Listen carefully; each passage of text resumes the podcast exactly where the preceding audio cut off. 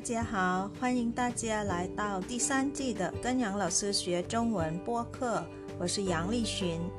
这季的中文课是专门为初级和中级学习汉语的听众朋友们设计的。初级课程是每周六更新一次，而中级课程是每周日更新一次。สวัสดีค่ะทุกคนขอต้อนรับเข้าสู่เรียนจีนกับหยางเราซื้อพอดแคสต์ซีซั่น3ค่ะ ดิฉันหยางลี่ชินมาพบกับทุกท่านเช่นเคยค่ะ บทเรียนภาษาจีนของซีซั่นนี้นะคะ ออกแบบมาเพื่อเพื่อนผู้ฟังทุกท่าน ที่เรียนจีนในระดับต้นและระดับกลางค่ะ โดยทุกๆวันเสาร์จะเป็นบทเรียนสำหรับผู้เรียนระดับต้น และทุกๆวันอาทิตย์ จะเป็นบทเรียนสำหรับผู้เรียนในระดับกลางค่ะ วันนี้เป็นวันอาทิตย์ค่ะ เป็นบทเรียนระดับกลางนะคะ บทเรียนของเราวันนี้มีเนื้อหาเข้มข้นมาก ๆ เลยค่ะทุกคน คุณผู้ฟังจะได้เรียนคำศัพท์น่ารู้วลีน่าจำมากมาย แถมยังมีไวยากรณ์จีนที่ละเลยไม่ได้อีกด้วยค่ะ นอกจากนั้นแล้วนะคะ เรื่องราวจากเนื้อหาประโยคที่เราซื้อนำมาฝากนะคะ ก็เป็นเนื้อหาเกี่ยวกับรักๆที่หลายคนกำลังประสบอยู่นะคะ การไปแอบรักหนุ่มที่เป็นแฟนกับเพื่อนสนิทเรา มันช่างทำใจยากและเจ็บปวดจริง ๆ เลยค่ะ เราไปดูว่าเธอผู้นี้จะตัดสินใจ จัดการกับความรักที่แอบซ่อนลึกๆ อยู่ในใจของเธอยังไง ไปดูกันเลยค่ะ ก่อนอื่นนะคะ เรามาดูคำศัพท์ของเราวันนี้ค่ะคำนี้เลยค่ะคำว่าเลี่ยน เลียนนะคะพินอินก็คือ L I A N นะคะวรรณยุกต์เสียงที่ 4 วางไว้บนตัว A ค่ะ ออกเสียงแบบนี้ค่ะ เลเอียน เลียน เลียน เหลียน เหลียน เลียน เลียน เลียน หมายถึงรักค่ะ เดี๋ยวเราไปดูคำศัพท์อื่น ๆ ที่มีคำว่าเลี่ยนที่เราจะได้เรียนกันในบทเรียนวันนี้ค่ะ มีคำว่า เลี่ยนเหยิน เลี่ยนเหรินหมายถึงแฟนค่ะ เลี่ยนอ้ายเลี่ยนอ้ายเลี่ยนอ้ายหมายถึงความรักนะคะ หรือว่ามีความรักค่ะคำต่อไปนะคะอ่านเลี่ยนอ่านเลี่ยน แปลว่าแอบรักนะคะ หลิวเลี่ยน หลิวเลี่ยน แปลว่าอะไรรักค่ะ คือยังคิดถึงความรักในอดีตอยู่นะคะ สุดท้ายเป็นสำนวนค่ะ เลี่ยนเลี่ยนปูว่าง เลี่ยนเลี่ยนปูว่าง รักไม่รู้ลืม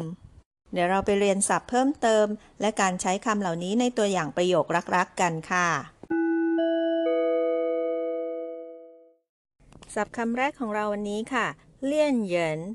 เลี่ยนเหยินคำนี้หมายถึงแฟนนะคะ เลี่ยนก็คือรักใช่ไหมคะ เหยินก็คือคนค่ะ ก็คือคนรักนะคะ คนรักในที่นี้ก็คือเป็นแค่ในสถานะแฟนเท่านั้นนะคะ ยังไม่ถึงกับเป็นสามีภรรยากันนะคะ ถ้าเขาพูดว่าอ้ายเหยินถึงจะเป็นสามีภรรยากันค่ะ เดี๋ยวเราไปดูตัวอย่างประโยคของคำนี้กันค่ะ你别胡说我不是他的恋人你别胡说我不是他的恋人คำว่าหูชัวคำนี้นะคะ หมายถึงพูดไร้สาระค่ะ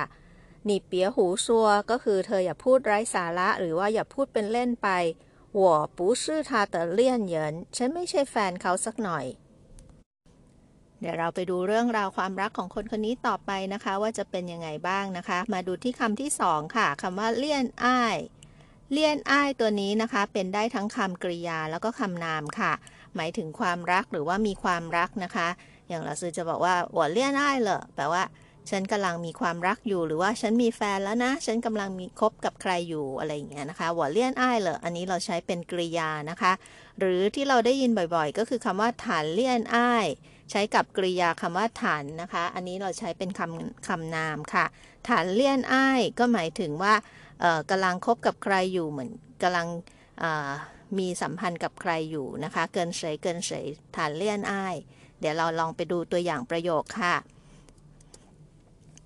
其实她在跟我的闺蜜谈恋爱。其实她在跟我的闺蜜谈恋爱。อันนี้เป็นประโยคที่ต่อเนื่องมาจากสักครู่นี้ค่ะ คนเดียวกันพูดนะคะ ตะกี้เขาบอกว่าเธออย่าพูดเป็นเล่น ฉันไม่ใช่แฟนเขาซะหน่อย จริงๆแล้วนะคะ ฉีสือในที่นี้ก็คือจริงๆแล้ว ถ้าใจเกินหัวตะกุยมี่กุยมี่ตัวนี้ก็คือเพื่อนสนิทนะคะ จะใช้ระหว่างผู้หญิงด้วยกันเท่านั้นนะคะ ถึงจะเป็น 闺蜜 กันได้ค่ะ ถ้าเพื่อนผู้ชายที่สนิทกันเขาจะเรียกว่า 哥们儿 แต่ถ้าเป็น 闺蜜 ก็คือพูดถึงเพื่อนสนิทที่เป็นผู้หญิงด้วยกันเองเท่านั้นนะคะ เขาบอกว่า他在跟我的闺蜜谈恋爱ก็คือเขากำลังคบกับเพื่อนสนิทของฉันอยู่ ฐานเลี่ยนอ้ายตัวนี้ก็คือเป็นแปลว่าคบหาดูใจกันอยู่นั่นเองค่ะ ประโยคนี้รอบหนึ่งนะคะชีสือทาใจเกินหัวตะกุ้ยมีฐานเลี่ยนอ้ายจริงๆ แล้วเขากำลังคบกับเพื่อนสนิทของฉันอยู่ เหตุการณ์กำลังเข้มข้นเลยนะคะ เราไปดูต่อไปค่ะ ตอนแรกเขาปฏิเสธว่า เขาไม่ใช่แฟนฉันนะ อย่าพูดเป็นเล่นไป เขาคบกับเพื่อนสนิทฉันอยู่ แต่มันไม่จบแค่นี้สิคะ ไปดูต่อค่ะ คำต่อไปนะคะก็คือคำว่าอ้านเลี่ยนอ้านเลี่ยนอ้านตัวนี้นะคะ ถ้าเป็นสถานที่ที่เฮเฮอ้านอ้านก็คือแบบมืดมิดมัวมัวนะคะ มองไม่ค่อยชัดคำว่าอ้านเลี่ยนก็คือเหมือนกับว่าเรารักแต่ว่าเราไม่ได้บอกให้เขารู้อย่างชัดเจน คือแอบรักอยู่เงียบๆอยู่ในใจอย่างเงี้ยนะคะ เขาถึงเรียกว่า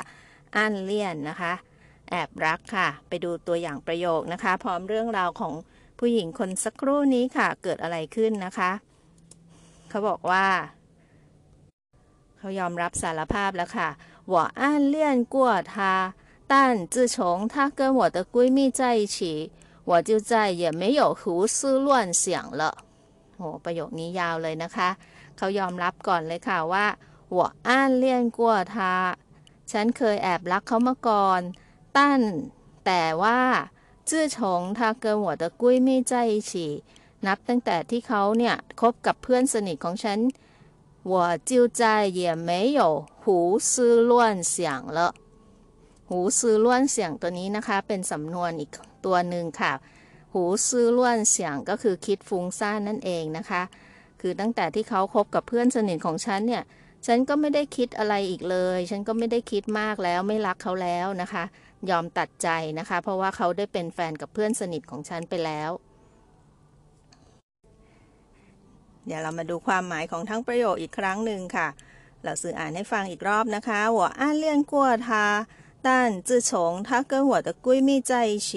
我就再也没有胡思乱想了ฉันเคยแอบรักเขามาก่อน แต่ว่าตั้งแต่ที่เขาคบกับเพื่อนสนิทของฉัน ฉันก็ไม่เคยคิดฟุ้งซ่านอีกเลย เราซื้อขออธิบายเพิ่มเติมประโยคนี้อีกสักหน่อยนะคะ พอดีประโยคนี้นะคะมีโครงสร้างค่ะ เห็นไหมคะ ตัวอักษรที่เสียม่วงๆที่เราซื้อเขียนไว้นะคะจื้อฉง แล้วก็จิ้วจ้าเหย่เหมยอันนี้เป็นโครงสร้างของไวยากรณ์ภาษาจีนนะคะจื้อฉงอะไรอะไร แล้วก็จิ้วจ้าเหย่เหมยเดี๋ยวเราจะมาดูวิธีการใช้ตัวอย่างโครงสร้างนี้นะคะ ในตอนที่เราเรียนคำศัพท์ทุกตัวจบไปแล้วค่ะ ให้เราผู้คนจำไว้ก่อนนะคะ มีจื้อฉงตามด้วยจิ้วใจเหย่เหมยค่ะ ในที่นี้นะคะก็คือตั้งแต่ที่เขาคบกับเพื่อนสนิทฉัน ฉันก็ไม่เคยคิดฟุ้งซ่านอีกเลยจากที่ตอนแรกนะคะ บอกเพื่อนว่าอย่าอย่าพูดเป็นเล่นไป ฉันไม่ใช่แฟนเขาซะหน่อย ตามมาด้วยบอกว่า อันที่จริงอะเขาคบอยู่กับเพื่อนสนิทฉันอยู่ แล้วก็ยอมรับสารภาพด้วยประโยคนี้นะคะ ก็คืออ้านเลี่ยนกัวทา หัวอ้านเลี่ยงกลัวทาฉันเคยแอบรักเขามาก่อน แต่ตอนนี้หลังจากที่เขาเป็นแฟนเพื่อนฉันแล้วฉันก็ต้องตัดใจนะไม่คิดอะไรฟุ้งซ่านอีกแล้ว ไปดูต่อค่ะว่าเกิดอะไรขึ้นนะคะคำนี้เลยค่ะ หลิวเลี่ยน หลิวเลี่ยนตัวนี้นะคะ ก็หมายถึงว่ายังอะไรรักอยู่ ยังคิดถึงความรักในอดีตอยู่นะคะ อันนี้เป็นคู่สนทนาของคนเมื่อสักครู่นี้นะคะ เขาถามกลับค่ะ เขาถามว่า 你确认一点留恋都没有你确认一点留恋都没有เพื่อนเขานะคะคู่สนทนาของคนเมื่อสักครู่เขาก็สงสัยนะคะว่าแน่ใจนะว่าไม่เหลือเยื่อใยเลยแม้แต่น้อยคำว่าเชื่อเยินคำนี้นะคะ หมายถึงแน่ใจนะคะเขาบอกว่า你确认一点留恋都没有เธอแน่ใจหรือว่าไม่มีเยื่อใยเลยแม้แต่น้อย คล้ายๆ กับว่าจะไม่เชื่อนะคะ คนนี้ว่า เอ๊จะตัดใจได้ขนาดนั้นหรอ รักเขามากไม่ใช่หรอ อะไรแบบนี้นะคะแค่เขาเป็นแฟนกับเพื่อนก็ตัดใจได้เลยเหรอ เดี๋ยวเราไปดูคำต่อไปนะคะ เป็นสำนวนค่ะ ดูซิว่า คนนี้เขาจะตอบกลับว่ายังไงนะคะคำนี้เป็นสำนวนค่ะ ภาษาจีนเรียกว่าเฉิงหยู่นะคะ หมายถึงสำนวนค่ะ โดยมากมักจะมี 4คำจำได้ใช่ไหมคะ เราเคย พูดถึงคำว่าเฉิงหยู่ไปบ้างแล้วเมื่อปลายเดือนที่แล้วนะคะอ่าตอนนี้เรามาดูสำนวนที่มีความหมายว่า รักไม่รู้ลืมหรือว่า รักหัวปากหัวปั๊มนะคะ จะใช้คำนี้ค่ะ เลี่ยนเลี่ยนปูว่าง เลี่ยนเลี่ยนปูว่าง เลี่ยนก็คือรักใช่ไหมคะ ว่างตัวนี้หมายถึงลืมค่ะ ก็คือรักจนมิอาจลืมเลือนได้นะคะ รักสุดๆเลยนะคะ ก็คือ ไม่มีวันลืมได้หรอกอะไรประมาณนี้นะคะ จริงๆแล้วนะคะ เลี่ยนเลี่ยนปู่ว่างใช้ในความหมายดีก็ได้นะคะ ไม่ได้ใช้ในความหมายว่ารักจนเกินพอดีไปไม่ใช่นะคะเดี๋ยวเราไปดูตัวอย่างประโยคกันค่ะสาวคนเดิมนะคะเขาบอกว่า好了啦你别再追究我了我没有那么恋恋不忘啦เราสื่ออ่านอีกครั้งหนึ่งนะตะกี้เพื่อนเขาถามใช่ไหมคะว่า เธอไม่เหลือเยื่อใยอะไรเลยสักนิดเลยหรออ่าเขาก็เลยตอบไปว่าอ่า好了啦你别再追究了我没有那么恋恋不忘了เขาก็รีบปฏิเสธทันทีนะคะเขาบอกพอแล้วพอแล้ว你别再追究我了อ่า追究ตัวนี้หมายถึงแบบว่ามันมาไล่เบี้ยมาแบบเฝ้าติดตามนะคะจุยแปลว่าไล่นะคะจิวก็คือแบบมาสอบถามมาซักไซไล่เลียงอะไรฉันขนาดนั้นนะคะเขาบอกว่า เ ธออย่ามาถามอะไรฉันมากเลยบอกไม่โยนะมาเลี่ยนเลี่ยนปูว่างล่ะ ฉันไม่ได้แบบขนาดรักขนาดหัวปากหัวปั๊มขนาดนั้นซะหน่อย ฟังประโยคนี้อีกครั้งหนึ่งนะคะเขาบอกว่า好了啦你别再追究我了我没有那么恋恋不忘了พอทีเถอะอย่ามาซักไซไล่เลียงฉันอีกเลย ฉันไม่ได้หมกมุ่นลืมรักไม่ลงขนาดนั้นจบแล้วนะคะสำหรับเรื่องราวของเธอพวกนี้นะคะ เริ่มต้นจากการที่ว่า ปฏิเสธนะคะว่า เธออย่าพูดเป็นเล่นนะ เขาไม่ใช่แฟนฉันซะหน่อย อันที่จริงเนี่ยเขาเป็นแฟนของเพื่อนสนิทฉันเอง แต่ว่าจริงๆแล้วอะ ฉันสารภาพนะคะว่าฉันน่ะเคยรักเขามาก่อน แอบรักเขามาก่อน แต่ว่าตั้งแต่ที่เขาไปเป็นแฟนกับเพื่อนฉันเนี่ยฉันก็ตัดใจเลยไม่ไม่คิดมากอีกแล้ว ไม่ฟุ้งซ่านอีกแล้วฉันไม่ได้แบบว่ารักหัวปักหัวปั๊มขนาดนั้นซะหน่อย ตอนนี้ไปดูหลักไวยากรณ์ที่เราสื่อติดไว้เมื่อสักครู่นี้ค่ะ ไวยากรณ์ของประโยคที่ว่าจื้อฉงนะคะ จุดจุดจุดจิ้วใจเหย่เมยไวยากรณ์นี้ใช้ยังไงนะคะ หมายถึงว่านับตั้งแต่ที่เกิดเหตุการณ์อะไรขึ้นมาอันนึง ก็ไม่เคย ฉันก็ไม่เคยทำสิ่งใดสิ่งหนึ่งอีกเลยอย่างเงี้ยนะคะ มักจะเป็นแนวนี้นะคะ ลองดูตัวอย่างประโยคเพื่อความเข้าใจเพิ่มเติมค่ะ ประโยคนี้นะคะ 自从他恋爱他就再也没有愁眉苦脸了พอจะเข้าใจประโยคนี้ไหมคะ ความหมายทั้งประโยคก็คือ ตั้งแต่ที่หล่อนเนี่ยมีแฟนนะ เธอก็ไม่เคยหน้านิ้วคิ้วขมวดอีกเลย แสดงว่าเธอคนนี้นะคะ ปกติจะชอบแบบทำหน้าบึ้งตึงใช่ไหมคะแต่พอมีแฟนเนาะคนมีความรักนะคะ ใบหน้าก็จะเบ่งบานเป็นสีชมพูทุกวันเลยนะคะ มีรอยยิ้มเปื้อนหน้าทุกวันนะคะ เขาก็เลยบอกว่า จื้อฉงทาเลียนอายตั้งแต่เธอมีแฟนอะ่ะ เธอก็ไม่เคยหน้านิ้วคิ้วขมวดอีกเลยอ่าคำว่าโฉเหมยขูเหรียญตัวนี้นะคะ เป็นสำนวนอีกอันนึงค่ะ เห็นไหมคะโฉเหมยขูเหรียญขูเหรียญก็คือใบหน้าที่แบบถ้าแปลตรงๆก็คือขมขื่นใช่ไหมเหรียญแปลว่าใบหน้าขูก็คือขม ขูเหรียญก็คือใบหน้าแบบค่อยมีความสุขอะไรแบบนี้นะคะ อมทุกไว้ นะคะ ส่วนโชว์เมยตัวนี้ก็คือขมวดคิ้วค่ะสำนวนนี้นะคะโชว์เมยขูเหรียญก็คือ หน้านิ้วคิ้วขมวดนั่นเองค่ะ เดี๋ยวเราไปดูตัวอย่างอีกสักหนึ่งประโยคนะคะ ที่มีโครงสร้างนี้ค่ะ自从我去了一趟中国游山玩水，我就再也没有想去哪了。พอจะเข้าใจไหมคะ ความหมายของประโยคนี้เขาบอกว่า นับตั้งแต่ที่ฉันเนี่ยไปเที่ยวเมืองจีนมานะคะ自从我去了一趟中国游山玩水ก็คือไปเที่ยวชมทิวทัศน์ธรรมชาตินะคะซันก็คือภูเขาสุยก็คือพวกน้ำใช่ไหมคะ ไปเที่ยวภูเขาเที่ยวแม่น้ำเที่ยวอะไรที่เป็นน้ำตกอะไรแบบนี้นะคะโยหวาก็คือการท่องเที่ยว อันนี้เป็นสำนวนอีกหนึ่งคำนะคะโยชานหวาสุยก็คือการเที่ยวชมธรรมชาตินั่นเองค่ะ เขาบอกว่านับตั้งแต่ที่ฉันไปเมืองจีนนะ ได้ไปเห็นทิวทัศน์ธรรมชาติที่นู่นแล้วเนี่ย我就再也没有想去哪了ฉันก็ไม่เคยคิดอยากจะไปเที่ยวไหนอีกเลย เข้าใจความหมายของประโยคนี้นะคะ ก็แสดงว่าเขาประทับใจทิวทัศน์ที่เมืองจีนสุดๆแล้วนะคะ ไม่คิดว่าที่อื่นเนี่ยจะสวยกว่าเมืองจีนอีกแล้วประโยคนี้เขาก็เลยใช้โครงสร้างคำว่าจื้อฉงได้ทำได้ทำอะไรขึ้นมาแล้วนะคะ ก็เลย ไม่คิดจะไปทำอะไรอย่างอื่นอีกนะคะจิ้วจ้ายเย่เหมยอย่างประโยคตัวอย่างอย่างนี้ค่ะเอาละค่ะจบแล้วนะคะสำหรับบทเรียนวันนี้สำหรับระดับกลางค่ะ เดี๋ยวเรากลับมาทบทวนและฝึกอ่านพร้อมเราซื้อค่ะ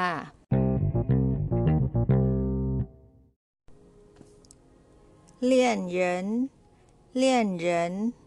เลี่ยนเหรินแฟน 你别胡说，我不是他的恋人。你别胡说，我不是他的恋人。เธออย่าพูดเป็นเล่นไป ฉันไม่ใช่แฟนเขาซะหน่อย 2. เลี่ยนอ้ายเลี่ยนอ้ายเลี่ยนอ้ายความรักหรือว่ามีความรัก其实他在跟我的闺蜜谈恋爱 其实他在跟我的闺蜜谈恋爱อันที่จริงเขากำลังคบกับเพื่อนสนิทของฉันอยู่คำต่อไปนะคะอ่านเลี่ยนอ่านเลี่ยนอ่านเลี่ยนแอบรัก我暗恋过他，但自从他跟我的闺蜜在一起，我就再也没有胡思乱想了。ยาวหน่อยนะคะ 我暗恋过他，但自从他跟我的闺蜜在一起，我就再也没有胡思乱想了。ฉันเคยแอบชอบเขา แต่ตั้งแต่ที่เขาคบกับเพื่อนสนิทของฉัน ฉันก็ไม่เคยคิดฟุ้งซ่านอีกเลย มาดูศัพท์คำต่อไปที่เกี่ยวกับคำว่ารักนะคะ หลิวเลี่ยน หลิวเลี่ยนหมายถึงคิดถึงความรักในอดีตนั่นเองนะคะ หลิวเลี่ยน你确认一点留恋都没有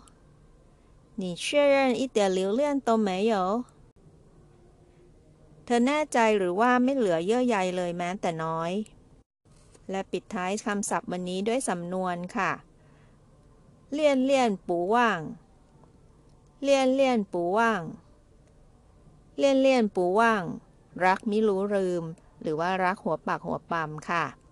ไปดูตัวอย่างประโยคนะคะ好了啦你别再追究我了我没有那么恋恋不忘啦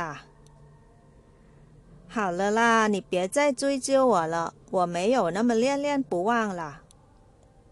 พอทีเถอะอย่ามาซักไซไล่เลียงฉันอีกเลย ฉันไม่ได้หมกมุ่นขนาดนั้น จบแล้วค่ะบทเรียนสำหรับวันนี้นะคะ เดี๋ยวเราซื้อจะขอสรุป คำที่เราเรียนนะคะในวันนี้อีกครั้งหนึ่งค่ะ วันที่เราเรียนวันนี้นะคะคำหลักก็คือคำว่าเลี่ยน เลี่ยนนะคะพินอินนะคะ L I A N เสียงที่ 4 บนตัวอักษร A นะคะ อ่านว่าเลี่ยน เลเอียน เลี่ยน เลี่ยนหมายถึงรักค่ะและนี้เราซื้อขอสรุปคำและวลีที่น่ารู้นะคะ จากบทเรียนบทวันนี้นะคะ แล้วก็สำนวนที่น่าจำค่ะ ไปดูคำและวลีกันก่อนนะคะ วันนี้เราได้รู้จักคำว่า หูชัว หูชัว หมายถึงพูดจาไร้สาระ กุยมี่ กุยมี่ เพื่อนสนิทระหว่างผู้หญิง ฐานเลี่ยนอ้าย ฐานเลี่ยนอ้าย มีความรักหรือว่ามีแฟนเชื่อเยินเชื่อเยินแน่ใจ และสุดท้ายนะคะ จุยเจียวจุยเจียว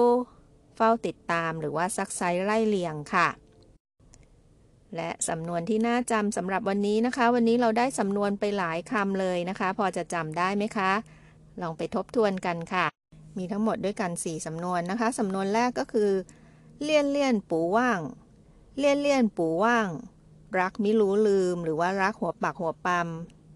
สำนวนที่สองค่ะ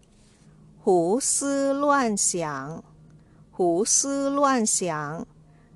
คิดฟุ้งซ่านค่ะ สำนวนต่อไปค่ะ 愁眉苦脸愁眉苦脸หน้านิ้วคิ้วขมวดค่ะ และสุดท้ายค่ะ游山玩水游山玩水เที่ยวชมทิวทัศน์ธรรมชาติค่ะ ยังไม่จบแค่นี้ค่ะ อย่าลืมไวยากรณ์ที่เราเรียนในวันนี้นะคะ ไม่ควรละเลยเลยค่ะจื้อฉงแล้วก็จิ้วจ้ายเหยี่ยเมยนะคะจื้อฉงจิ้วจ้ายเหยี่ยเมยก็หมายถึง นับตั้งแต่เกิดอะไรขึ้นนะคะ ฉันก็ไม่เคยทำอะไรอีกเลยนะคะจื้อฉงจุดจุดจุดจิ้วจ้ายเหยี่ยเมยจุดจุดจุดค่ะ นับตั้งแต่ก็ไม่เคยอีกเลยนะคะ อย่าลืมเอาโครงสร้างประโยคนี้นะคะ ไปใช้เวลาเราต้องแต่งประโยคภาษาจีน หรือว่าเอาไปใช้เวลาเราต้องสนทนากับคนจีนก็ได้ค่ะจื้อฉงจิ้วใจเหย่เหมยค่ะ ก่อนจากกันไปนะคะ เราซื้อมีข่าวมาแจ้งให้ทราบค่ะ เรียนจีนกับหยางเราซื้อมีช่อง YouTube แล้วนะคะ เราซื้อใส่ลิงก์ไว้ให้ในช่องรายละเอียดของทุกๆ ตอนแล้วค่ะ ฝากกดไลค์กดแชร์ กด subscribe แล้วก็กดกระดิ่งให้เราซื้อด้วยนะคะ ส่วนคอมเมนต์ต่างๆ ก็ยังคงส่งมาที่ อีเมลของเราซื้อได้เช่นเคยค่ะ อยู่ในช่องรายละเอียดเช่นเดิมนะคะ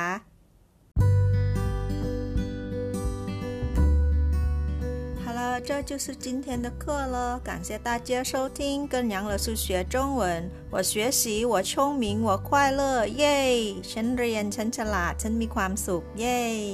ขอบคุณทุกท่านที่ติดตามรับฟัง พบกันใหม่ครั้งหน้า สวัสดีค่ะเสียชื่อใจเจียน